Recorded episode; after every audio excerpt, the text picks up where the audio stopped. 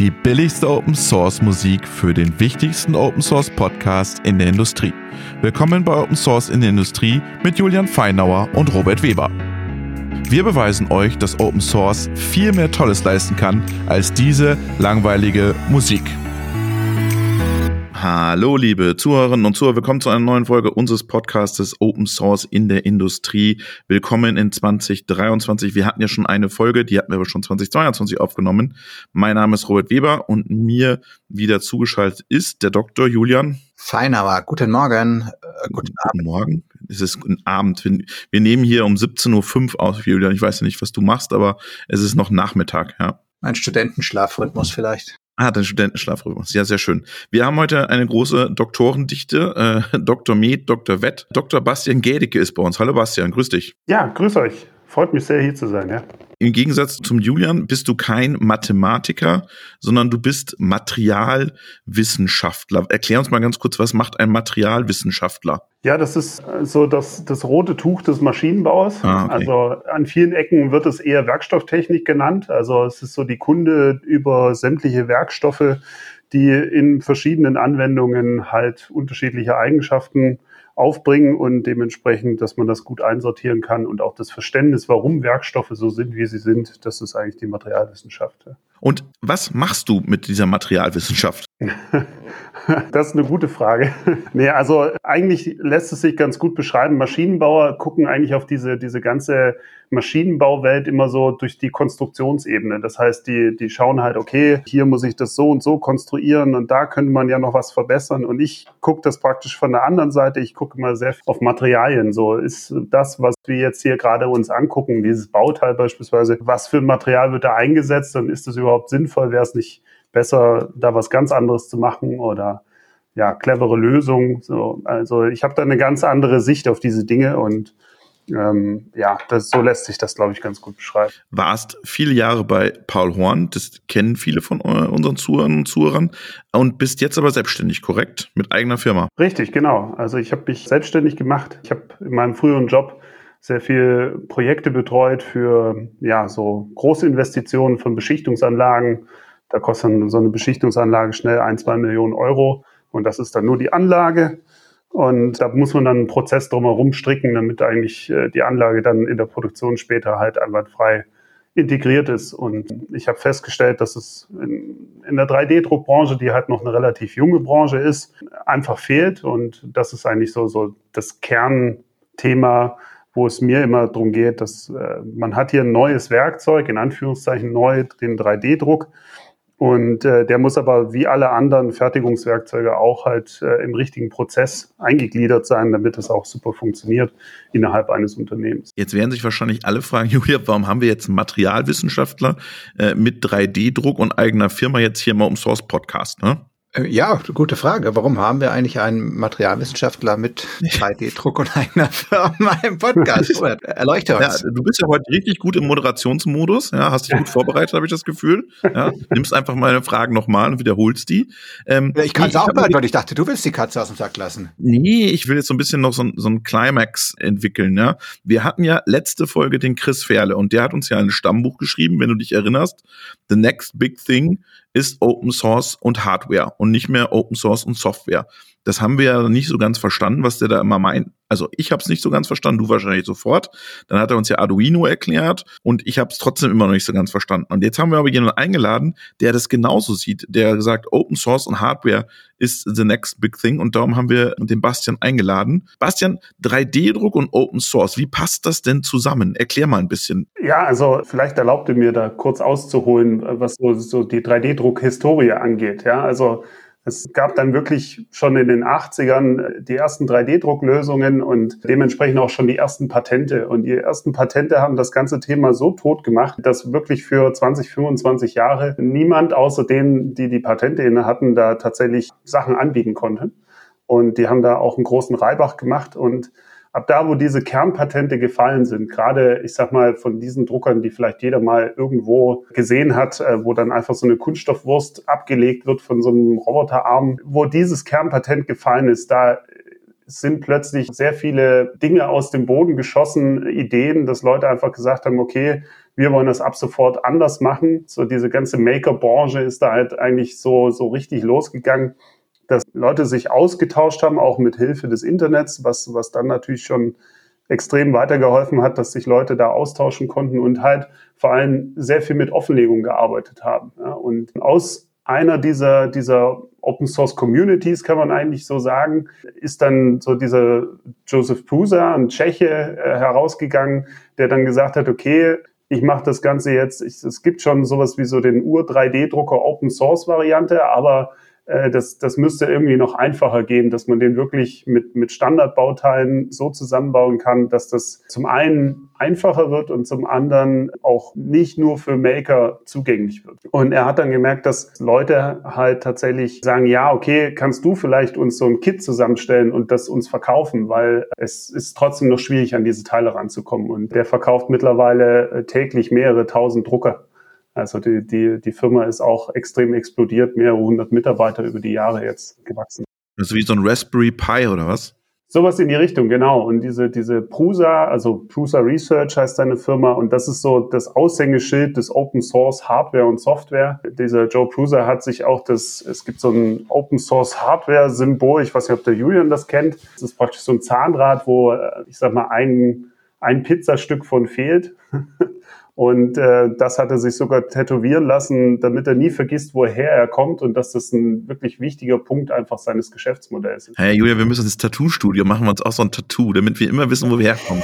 Das ist, das ist ja eng angelehnt an, an dieses Open Source allgemein, das Open Source Logo, was natürlich aus der Software-Ecke kommt, ne, was ja einfach so ein äh, fast vollständiger Kreis ist oder ne, so, ein, so ein ausgefüllter Kreis, wo ein Spielmännchen davor steht. So sieht das ein bisschen aus. Ah, okay. Das kenne ich jetzt zum Beispiel nicht. Das hat der Julian hinten auf der, auf der linken Pobacke. Ja. Das habe ich tätowiert, genau. Ja. Wunderbar. Wir wollen jetzt nicht in Details gehen. Aber lass uns mal, jetzt hast du gesagt, okay, da gibt's einen, der damit angefangen hat. Aber gibt es wirklich Open Source Communities im 3D-Druck? Absolut. Also für mich ist das immer das Fallbeispiel, weil der nicht nur damit angefangen hat, angefangen haben viele damit. Es gab zum Beispiel auch die Firma MakerBot äh, aus den USA, die äh, sehr große Furore gemacht hat und mittlerweile überhaupt nicht mehr Open Source ist, weil die von einem, von einer anderen großen geschluckt wurden und dann äh, alles dicht gemacht haben und gesagt haben, wir verabschieden uns von Open Source. Und deswegen ist es so dieses Fallbeispiel. Es gibt da einen, der es halt auch immer noch durchzieht, sag ich mal. Aber es gibt sehr viele 3D-Druck-Communities und gerade natürlich auch die, dieses Prusa-Prinzip und auch gibt da einen größeren chinesischen Hersteller, Reality, die auch äh, ein offenes System anbieten, die natürlich mit den entsprechenden Kopien davon ein bisschen zu kämpfen haben. Aber durch diese offenen Systeme ging das eigentlich los, dass Maker tatsächlich gesagt haben, okay, da kann ich mitarbeiten, da kann ich mich austoben und das so als, als Startplattform genommen haben, entweder an dem Drucker selbst irgendwelche Modifikationen vorzunehmen und das mit anderen auszutauschen über die entsprechenden Plattformen. Ich meine, GitHub, äh, das äh, brauche ich glaube ich nicht erklären, das ist ja für Open Source Software sowieso der Standard, aber auch sonst, also da gibt es unterschiedliche Communities äh, über die Social Media Kanäle. Reddit ist da sehr stark vertreten, aber natürlich dann runtergebrochen auch wieder auf so kleinere Ökosysteme, wo sich die Leute dann entweder auf Slack oder auf Discord äh, da entsprechend austauschen. Es ist immer ganz unterschiedlich, je nachdem, über welche Plattform wir reden. Aber es ist auch nur ein Teil dieser großen 3D-Druckindustrie. Das muss man auch ganz klar sagen das hört sich, Julian, für mich so ein bisschen her, noch, die sich da austauschen, bei Reddit die Leute, die ich da so sehe, eher so Bastler noch, oder? Wie, wie kommt das bei dir an, Julian? Schwierig zu sagen. Ich meine, ich habe vielleicht eine etwas andere Sichtweise auf Reddit, weil ich da ja auch immer so ein bisschen drin hänge. Und ich würde sagen, auch in der Open Source Industrie, auch hier ist der Übergang von Bastler zu Mad Scientist sehr fließend. Das heißt, das sind schon auch Leute, wo du von außen denken würdest, oh ja, hat der heute seine Tabletten nicht genommen? Ja, genau, genau. Die aber in der Szene eben, meine ich, dann sowas machen wie so eine Prusa äh, Firma da hochziehen. Ne? Also das würde ich jetzt nicht auf das Buster-Thema verschreien. Das ist meist bei den meisten Leuten, die, die da auch irgendwie stark sichtbar sind, ist da schon ziemlich Substanz dahinter. Und was ist deine Erfahrung, Bastian? Sind das eher Leute, also sind es auch Leute, die aus der Industrie kommen, die jetzt sagen, okay, wir nutzen das auch bei uns in der Fertigung? Oder sind das welche, die sagen, okay, ich mache das daheim? Also äh, der überwiegende Anteil sind tatsächlich noch die Hobbybastler, Schrägstrich Maker, äh, die in dem Bereich unterwegs sind. Aber man muss schon ganz klar sagen, dass, dass dieser Industrieanteil immer mehr wächst, weil natürlich auch die, die Branche extrem wächst und dort immer mehr Menschen arbeiten, die sich halt sowohl privat als auch geschäftlich dann dort austoben können.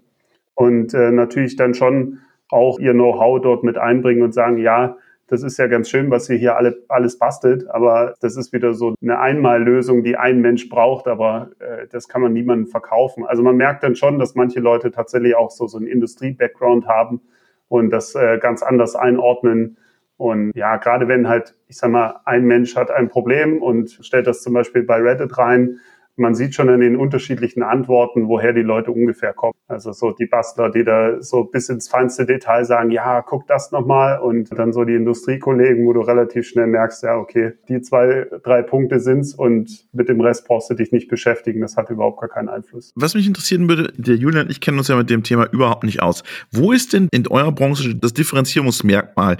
Ist das der Drucker? Ist das die Software? Ist das das Material? Wo kann ich mich differenzieren zum Wettbewerb? Und wo könnte ich sagen, okay, da mache ich Open Source, da müssen wir alle durch auf diesem Weg? Naja, also wenn es jetzt um die Anwender geht, die tatsächlich den Drucker betreiben, sehe ich jetzt das größte Potenzial darin, dass man mit anderen Menschen, die auch diese Drucker betreiben, sich halt offen austauscht. Das ist für mich so dieser grundlegende Open Source Charakter dahinter, mal unabhängig von Hardware oder Software. Natürlich gibt es da auch, und das, das kenne ich auch schon, dass, dass wir uns mit anderen Firmen hier austauschen, und zum Beispiel sagen, ja, wir haben hier in der Fertigung oder in der Produktion Dinge verändert und könnt ihr das auch mal ausprobieren oder schaut mal, wir haben das so und so gemacht. Das legen wir euch offen und ihr könnt ja mal Feedback geben und sagen, ob ihr es auch selber nutzen könnt. Also äh, dieser grundsätzliche Open Source Gedanke, der ist auf jeden Fall da und da gibt es natürlich auch ich meine, das ist bei der Software, glaube ich, genau dasselbe Thema. Da gibt es auch noch große Vorbehalte von manchen Firmen, die sagen, wie bitte, wir sollen hier irgendwas offenlegen und kriegen erstmal gar nichts dafür. Also vor allem geht es ja dann um die Euros, die man dafür haben will. Und da das Prinzip irgendwie zu verkaufen, dass, dass die Leute verstehen, dass dieser Austausch unglaublich wertvoll ist. Und nur weil ich mir eine Frage stelle, heißt es ja nicht, dass nicht jemand anders die sich vor zwei Jahren schon gestellt hat und längst beantwortet hat. Julian, ich finde das spannend, was der Bastian sagt, weil es geht jetzt nicht darum, einen Code zu, zu Open Source zu stellen, sondern im Prinzip Wissen zugänglich zu machen, Open Source. Da sind wir in dieser Diskussion auch immer, wie viel Wissen wird an Hochschulen frei Open Source zur Verfügung gestellt. Das ist ja nochmal eine ganz andere Diskussion, ob wir jetzt Code oder Wissen zur Verfügung stellen. Ja, auch am Ende natürlich äh, Kompetenz. Also 3D-Drucken ist so ein bisschen, würde ich auch sagen, wahrscheinlich ein bisschen wie Autofahren. Ne? Es ist sehr einfach, das sehr mittelmäßig zu machen. Also sich einen 3D-Drucker zu kaufen, ist keine Kunst und, und dann kann man sich sich irgendwie im Internet, ne, Open Source, offen, irgendwelche Modelle runterladen, dann kann man die drucken. Man kommt aber niemals auch nur annähernd dran an irgendwie Qualität, Nachbearbeitung, Vorbearbeitung, Materialauswahl von, von Leuten, die auch wissen, was sie tun und nicht nur irgendwie auf diese, also der Prusa ist ja geschickt, der hat nur einen Knopf, ne, da kann man nicht den falschen Knopf drücken, zumindest schon mal. Und da ist es umso spannender, weil, weil ich glaube schon zwischen den Leuten, die das so hobbymäßig machen, irgendwie ab und zu mal was rausdrucken und das war's dann, ähm, und den Leuten, die das wirklich ernsthaft betreiben oder betreiben wollen, mit so Themen wie Auslastung, welchen Intervallen muss ich denn irgendwie mich um meine Maschine kümmern, dass sie immer noch hohe Qualität liefert oder was tue ich, wenn sie es nicht mehr tut. Das finde ich schon auch sehr, sehr spannend, dass da so offen drüber gesprochen wird. Bastian, ist das so? Sprechen die da so offen drüber? Ja, wie gesagt, es, es gibt die Firmen, die, ich sag mal, aus auch, wo die Gründer auch aus dieser Maker-Szene rauskommen, ja, und, und ich sag mal, äh, oh, jetzt Vorsicht, neudeutsches Word Mindset, da halt schon entsprechend mitbringen und sagen, ja, das ist natürlich völlig klar, dass wir uns austauschen. Und dann gibt's halt die Alteingesessenen, die halt jetzt auch 3D-Druck machen. Und die haben natürlich große Vorbehalte und da ist es von einzelnen Personen abhängig, die vielleicht dann auch so den Bezug zu, zu Führungskräften beziehungsweise zur Geschäftsführung dann haben, dass, dass die sagen, hey, das machen wir und lass uns mal in einem Jahr gucken, wie viel wir davon gewonnen haben und äh, bitte vertrauen mir und dann machen die auch mit. Aber ansonsten, ja, ist das so tatsächlich dieses Gefälle zwischen alt und neu, was die Firmen angeht. Ja. Was mich interessieren würde, wie ist denn in der Branche bei den Druckerherstellern? Jetzt haben wir das eine Beispiel gehört, die dann MakerBot, die dann wieder zurückgegangen sind. Gibt es da wieder Bestrebungen, dass man sagt, wir wollen die Hardware wieder Open Source stellen oder es gibt wieder Anbieter, neue Anbieter an den Markt kommen oder wird das wieder closed? Es geht in beide Richtungen. Es gibt Firmen, die sich komplett darauf spezialisieren und sagen, wir machen komplett geschlossene Ökosysteme. Also bei denen muss man sogar das Material für die Drucker kaufen. Da gibt es dann keinen Zweitlieferanten, wo ich auch immer sehr gespannt bin, wie lange die großen OEMs das mit sich machen lassen. Äh, weil die ja eigentlich sagen, also eine Einlieferantenstrategie machen wir auf gar keinen Fall. Dann gibt es andere, wie zum Beispiel der Stratasys. Das ist einer dieser Patentinhaber, die äh, in den letzten Jahren extrem geblutet haben, weil sie so ein bisschen die Entwicklung verschlafen haben und sich auf ihren Patenten ausgeruht haben. Die hatten auch geschlossene Ökosysteme, haben jetzt zumindest was das Material angeht, alles aufgemacht, einfach weil sie gesehen haben, dass sie das äh, ihren Kunden auch nicht mehr gut verkaufen können. Und dann gibt es natürlich die komplett offenen Systeme, wo man aber auch ganz ehrlich sagen muss, so die großen Industriesysteme, die sind in der Regel nicht komplett offen, sondern dann ist hardwareseitig sehr viel geschlossen. Es gibt einzelne äh, Leuchttürme in Anführungszeichen, die, ich sage mal, eine geschlossene Plattform anbieten, aber sagen, okay, äh, wir haben da einen Druckkopf und an dem Druckkopf kannst du eigentlich machen, was du willst, den legen wir auch offen. Oder die nur Teile ihrer Drucker so geschlossen haben, dass man zumindest an manchen Enden noch Stellschrauben hat, wenn man überhaupt das Know-how da, dazu hat. Also das Argument ist ja auch immer,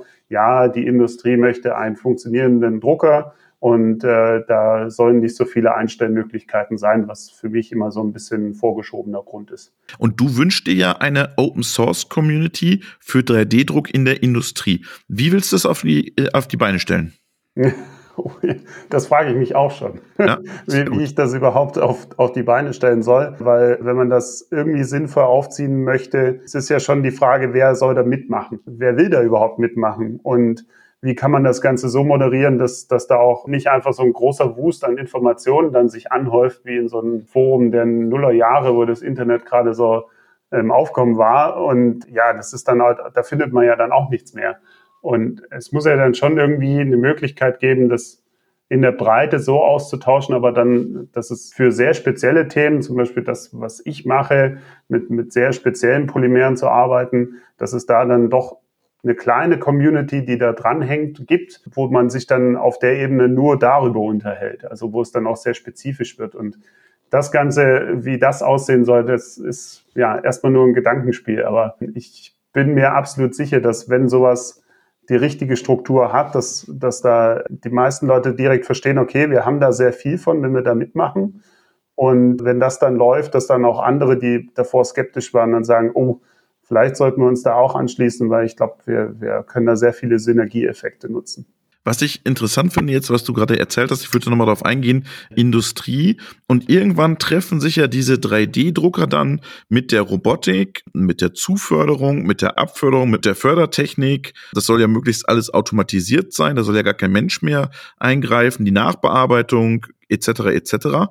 Und da sind wir dann wieder an einem Punkt, wo wir dann wieder, Julian, auch über Osade sprechen. Lass uns da Standards so setzen oder lass uns dort so offen sein, dass sich alle sozusagen diese Integration schaffen können. Aber das ist doch noch ein Unterscheidungsmerkmal, Bastian, oder? Das ist die, wer kann sich besser in einen Prozess integrieren und wer schlechter und wo gibt es die besseren Schnittstellen? Oder korrigiere mich, wenn ich das falsch sehe. Absolut, absolut. Also gerade wenn ich jetzt zwei unterschiedliche Hersteller habe, und sag mal, die können am Ende für mich als Kunden de, dasselbe Produkt erzeugen.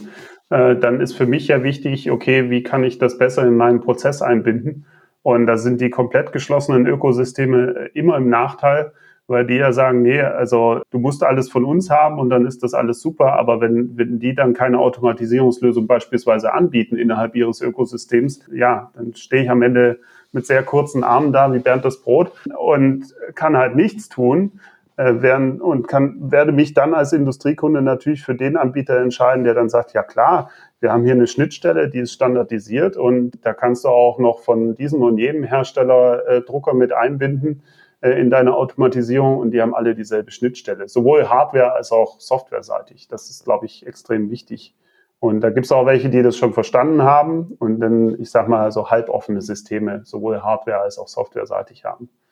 Aber spannend, Julian, gell? es kommt immer wieder auch auf die Automatisierung zu, das Thema Open Source zu forcieren. Ich hätte noch einen anderen Aspekt. Wir reden jetzt viel über 3D-Druck als Fertigungsverfahren. Also für, für quasi die, die Fertig, also wenn ich jetzt ein Produzent wäre für die Fertigung meines eigenen, eigentlichen Kernproduktes. Aber es gibt ja auch noch eine Bewegung, was da kannst du vielleicht ein bisschen was zu sagen, den 3D-Druck einfach eher als Instandhaltungswerkzeug, so nenne ich es jetzt mal, sieht, wo man also sagt, es gibt, glaube ich, schon erste Hersteller, die gesagt haben, sie machen gewisse Ersatzteile, veröffentlichen veröffentlichen Sie sozusagen, ne, legen Sie offen zur freien Benutzung, dass sich eben die, die Kunden ihre Ersatzteile selber nachdrucken können. Also da gibt es mal jetzt nicht nur Ersatzteile, sondern generell, ich sag mal so, die Produkte um das Produkt herum. Da, da gibt es unterschiedliche Beispiele. Die Miele hat beispielsweise so Aufsätze für Staubsauger offengelegt, die man sich selber runterladen konnte und selber fertigen kann. Man kann sie auch gedruckt bestellen tatsächlich bei Miele. Es gibt beide Möglichkeiten. Aber äh, das war, war halt auch wieder so ein Leuchtturmprojekt und ich habe so das Gefühl, es ist auch ein bisschen eingeschlafen. Ich weiß nicht, ob die sich da mehr davon versprochen haben. Aber das, das war eigentlich ein, ein sehr guter Ansatz und das würde ich mir mehr in der Breite bei vielen Produkten wünschen. Also so die klassische Waschmaschine, irgendwelche Ersatzteile, die halt doch relativ schnell kaputt gehen oder die nach fünf Jahren kaputt gehen und die dann vielleicht irgendwer sich selbst drucken kann. Das ist ja eigentlich das, wo der 3D-Druck dann richtig stark werden kann für Ersatzteile, die ich nie auf Lager legen muss, sondern die ich dann drucke, wenn ich sie tatsächlich brauche und am besten noch relativ nah an dem Ort, wo sie auch gebraucht werden, also relativ dezentral. Da gibt es auch schon Anbieter, die das machen, die solche Portale anbieten, wo dann die OEMs sich einbinden mit ihren Ersatzteilen und dann haben die praktisch ein virtuelles Ersatzteillager. Und erst wenn ein Kunde bestellt, wird es gedruckt und dann ausgeliefert. Und was müsste ich jetzt als Industriekunde an dich übermitteln? Oder was muss ich Open Source stellen von meinem Produkt? Muss ich dir eine komplette Konstruktionszeichnung schicken oder was, was, was brauchst du? Naja, also erstmal muss ich dazu bereit sein, natürlich gewisse Sachen offen zu legen, aber jetzt ist natürlich immer die Frage, was lege ich denn offen? Das, es gibt diese Miele-Variante, dass man sagt, okay, man, diese Aufsätze, die wollen wir jetzt nicht, das, das, ist nichts Kritisches, ja. Das wird auch nicht jeder Kunde brauchen und äh, das ist dann das nachhaltige Konzept, dass nur die Kunden, die das gut finden und sagen, das möchte ich haben, zum Beispiel gab es so einen Aufsatz für die Bohr, also dass man beim Bohren von Löchern halt direkt drumherum absaugt, ja da werden manche sagen, ja gut, ich bohre die Löcher, brauche ich nicht. So und das sind dann die Aufsätze, die liegen dann beim Staubsauger sonst dabei und dann äh, sagt man, ja, brauche ich nie und dann landen die nur im Müll und äh, wurden eigentlich für nichts produziert. Und äh, da, da ist, glaube ich, das relativ einfach zu erklären. Er legt das offen und Schwierig ist natürlich dann immer so ein bisschen, ja, sollen die dann nichts bezahlen für diesen Aufsatz? Nee, weil sonst wird es keiner bezahlen. Also selbst wenn das zwei, drei Euro kostet, werden halt andere Leute sagen, ja, dafür konstruiere ich es mir dann lieber kurz selber, bevor ich da mal etwas zusätzlich zu dem Staubsauger bezahlen muss. Das andere Thema ist, was brauche ich jetzt als Kunde, wenn ich das selber machen will? Ich muss nichts unbedingt offenlegen, weil es natürlich auch, wie eben erwähnt, diese digitalen Warenlager gibt wo ich dann einem Dienstleister sage, okay, hier ist dieses 3D-Modell und eine technische Zeichnung und ich möchte das als digitales Warenlager jetzt führen. Und die suchen dann entsprechenden 3D-Druckdienstleister für mich überall auf der Welt aus, je nachdem, wo ich das halt überall vertreiben möchte. Und qualifizieren die dann und sagen, okay, hier sind jetzt noch ein paar Beispielteile gedruckt, die kannst du jetzt noch für deine Qualitätssicherung abnehmen und dann weißt du zukünftig, wenn ein Kunde das bestellt, dann kriegt er das genau in der Qualität. So, da muss ich mich natürlich offenlegen, aber es ist dann immer noch innerhalb eines normalen Geschäftsgebarens so, als würde ich als verlängerte Werkbank mit jemandem zusammenarbeiten. Ne? Genau, und es ist ja auch ein ganz normales, in Anführungsstrichen normales Geschäftsmodell. Als Industriekunde kaufe ich halt dann bei dem 3D-Druckanbieter und bezahle dann ganz normal mein, mein Ersatzteil. Genau, richtig. Weil die werden ja immer nervös, Julian, wenn es um Geschäftsmodelle gibt, Open Source, die sie nicht verstehen. Richtig. Ich meine, das finde ich jetzt hier spannend, weil das ist ja, also gerade das Beispiel von Basti, das ist ja eher ein Unterstützungsprozess für das eigentliche Produkt sozusagen. Ne? Das ist ein bisschen, würde ich jetzt spontan vergleichen. Es gibt Hersteller, wenn ich mir dann ein Fachbuch kaufe in Papier, dann ist da noch ein Code dabei, dass ich das online als PDF bekomme. Ne? Das heißt, da ist die Diskussion vollkommen egal, möchte ich das in Papier oder in PDF, weil ich bekomme das, wenn ich das Papierbuch komme, einfach mit dazu. Ne? Was dann halt auch heißt, wenn ich unterwegs bin, kann ich es halt im Zweifel auch am Tablet anschauen, das Buch. Und so ist es hier ein Stück weit auch. Das ist, würde ich ein bisschen in die Kategorie Customization äh, schieben, dass man eben dem Kunde sagt, naja gut, ne, vielleicht willst du das, vielleicht auch nicht. Äh, und dann ist das ein guter Kompromiss, irgendwie zu sagen, na gut, dann kannst du das machen. Also da sind wir immer noch weit weg davon, dass das eigentliche Produkt Open Source ist. Das stimmt, ja. Bastian, wann, wann steht die 3D-Druck-Community äh, Open Source? Wann steht sie? Ja, also ich glaube, das, das ist eine Aufgabe für Jahre. Aber ich möchte eigentlich schon den Startschuss dieses Jahr noch machen. Also, dass man zumindest schon mal so eine Interessensgemeinschaft gründet von Leuten, die sagen, wir wissen zwar auch noch nicht so ganz genau, wie das am Ende aussehen wird, aber wir machen jetzt auf jeden Fall mit. Und äh, ich habe da auch schon mit einigen Leuten aus der Branche gesprochen, die auch gesagt haben, also eigentlich braucht es so wirklich ein eine neutrale Austauschplattform, die abseits der, der großen Plattformen, die es schon gibt, äh, und wo sich, aber die halt immer noch sehr Maker äh, dominiert sind, dass es halt sowas wie eine Industrieplattform in die Richtung gibt. Und äh, das heißt, es, der Bedarf ist da schon da, sich auszutauschen und deswegen, dass wir, der Startschuss muss dieses Jahr erfolgen, ganz klar. Super spannend. Vielen Dank, Bastian, für deinen Einblick in das Thema Open Source und 3D-Druck. Und wir wünschen natürlich viel Erfolg bei deiner Community. Vielen Dank. Vielleicht auch hier nochmal, der kann man den Shoutout auch machen. Ne? Also jeder, der jetzt sagt, ich habe da Interesse, dann wendet euch doch bitte an den Basti. Ja, natürlich, das ist ja klar. Das erwarten wir von unseren Zuhörern. Das erwarten wir von allen Zuhörern und Zuhörern, ja, genau. Vielen Dank für den Shoutout und äh, ja, es freut mich sehr, dass ich heute da sein durfte. Viele Grüße, Bastian, und vielen Dank nochmal. Dankeschön.